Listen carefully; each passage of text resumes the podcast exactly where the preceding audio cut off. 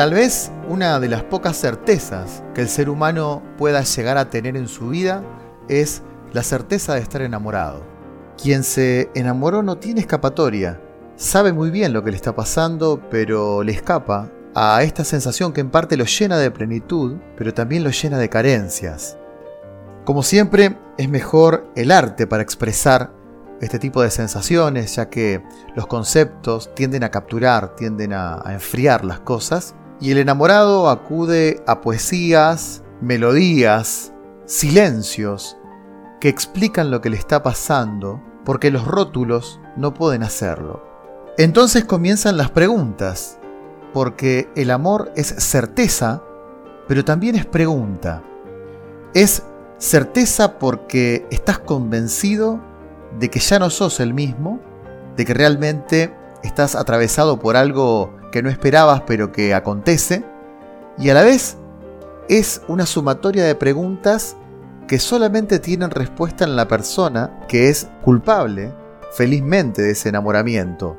Tal vez la primera de las preguntas que acontece es la pregunta por el otro. Cuando estás atravesado por el amor, ¿amás a un otro o amás el sentimiento que te invade, al ver al otro. ¿Es el amor una búsqueda de un otro que ensambla con lo que necesitas? A ver, tratemos de definir qué es el amor, pero también vamos a hacernos algunas preguntas. Esas preguntas serán acerca de cómo se entiende el amor en la actualidad.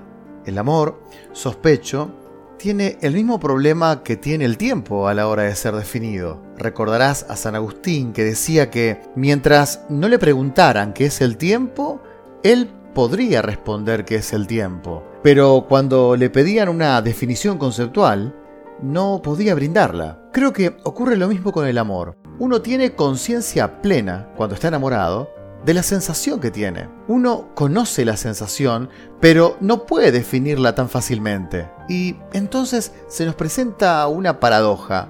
Estamos queriendo conceptualizar lo que es dinámico, lo que es móvil, lo que es cambiante. Conceptualizar en filosofía es abstraer de la realidad un concepto para congelarlo de algún modo, para poder capturarlo, para poder dominarlo. ¿Será posible esto con el amor? ¿Será que vemos una pareja de enamorados y podemos abstraer el concepto para después aplicarlo a otras parejas? Tal vez lo que podemos hacer es ver algunas características de las personas que están enamoradas y en base a eso darnos cuenta si observando esos rasgos, la experiencia que estás viviendo es una experiencia de enamoramiento. Por ejemplo, en ese diálogo platónico tan conocido, llamado El banquete, en el cual Platón reflexiona acerca del amor, aparecen varios discursos, pero vamos a quedarnos con tan solo uno, que es el discurso de Fedro. Dice Fedro que el enamorado es valiente, pero ¿Por qué hace semejante apreciación? Bueno, porque si por una especie de casualidad de la vida, en un ejército, estuvieran absolutamente todos los soldados enamorados, esos soldados tendrían un plus, tendrían una razón por la cual primeramente ganar la batalla y también regresar.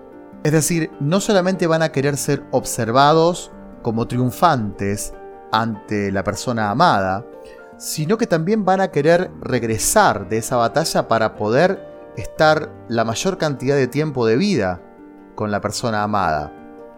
Y tal vez en este discurso de Fedro podemos ver otra característica que tiene el amor y tiene el enamorado, y es que el enamorado quiere tiempo y necesita tiempo. Amar es dar tiempo, y ese tiempo tiene que ser un tiempo compartido en la simpleza de la complejidad cotidiana y en la complejidad del momento simple de lo cotidiano. Es decir, ese tiempo en el cual parece que el tiempo no transcurre es el tiempo del enamorado. Es la compañía mirando un atardecer, es el desayuno juntos, es la caminata silenciosa, es ingresar en el dispositivo del tiempo que ya no se puede calcular con minutos, con segundos o con horas, sino con la sensación de estar con alguien que introduce nuestra existencia a una especie de eternidad.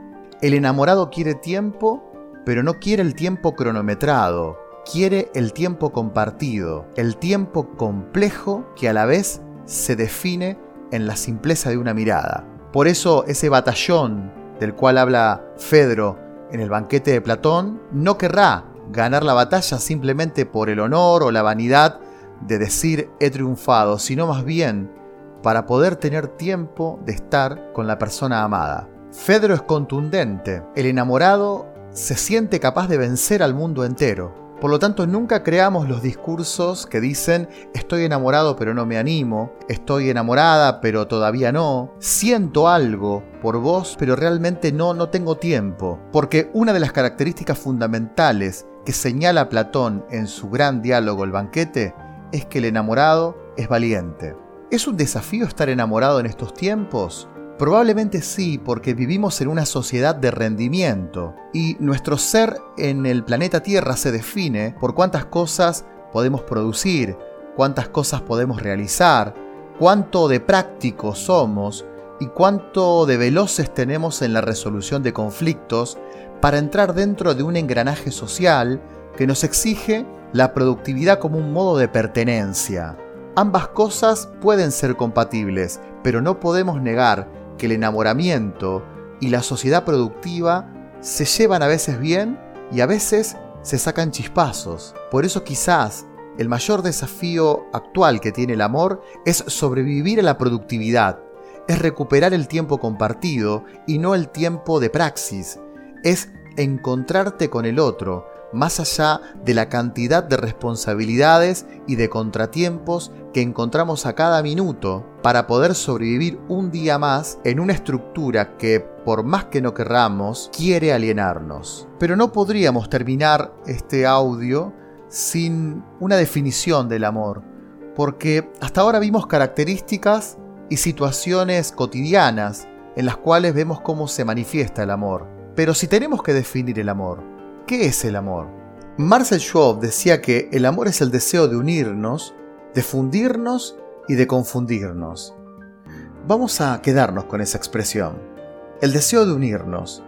La cualidad fundamental del enamorado es entonces el deseo. No podemos hablar de amor cuando hay desinterés. No podemos hablar de amor cuando no se atiende el teléfono. No podemos hablar de amor cuando no hay ganas de estar con la otra persona. El amor es ansias. El amor es ganas. El amor es deseo. Pero Schwab también dice que el amor es el deseo de unirnos y fundirnos. ¿Qué, qué significará esto de fundirnos? Significa que esas dos individualidades intentarán ser uno más allá de que es imposible ser uno, pero lo intentarán al menos, porque el deseo es igual a tener ansias. El deseo es intentar. Confundirse no significa confusión intelectual, ya que sabemos que no necesitamos hacer un test para saber si estamos enamorados. Es decir, no hay una necesidad de identificar conceptualmente lo que está aconteciendo. Quien está enamorado no está confundido, sabe lo que siente. Cuando hablamos de confusión, hablamos de fundirse con el otro. Y esa fusión implica la aceptación del otro en su otredad, como así también la aceptación de que algo del otro quedará en mí, hoy y siempre. Incluso pasarán los años y quizás esa persona ya no esté más con vos, pero vas a sentir que algo de esa persona sobrevive en vos y que algo tuyo sobrevivirá siempre en esa otra persona. Porque si alguna vez estuvieron enamorados y el amor es confundirse o fundirse con, algo de lo tuyo quedó en la otra persona y algo de la otra persona quedará siempre en vos.